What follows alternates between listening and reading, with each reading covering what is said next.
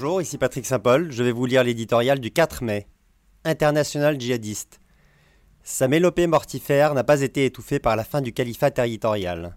Comme s'il fallait une preuve que l'idéologie de l'État islamique est encore bien vivante, après la chute en mars dernier du dernier carré de Daesh au Levant, le chef de l'organisation, Abu Bakr el-Baghdadi, a ressurgi sur nos écrans et promet que la bataille sera encore longue.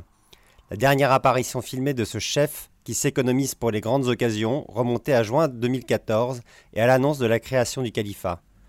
Comme cela était prévisible pour l'Occident, la guerre contre le djihadisme continue. À son apogée, l'État islamique contrôlait de vastes pans de l'Irak et de la Syrie, où il faisait régner sa loi pervertie et d'où il planifiait les attentats en France, en Espagne ou en Allemagne. Privé de son territoire, le I ne reste pas moins dangereux. Au Levant, il est déjà revenu à la tactique des cellules dormantes et des attaques ciblées.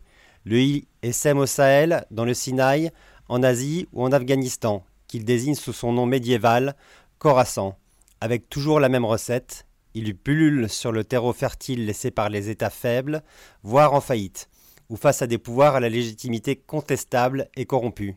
Il profite de la porosité des frontières, s'immisce dans les fractures confessionnelles et se greffe sur des conflits endogènes en parrainant des groupes djihadistes du cru auxquels la franchise EI offre un cachet international.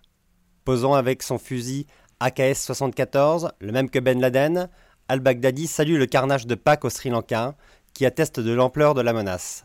Après sa défaite territoriale à Baghouz, il s'agit pour le califat de démontrer que l'EI est dynamique et vivant et d'entretenir son mythe expansionniste.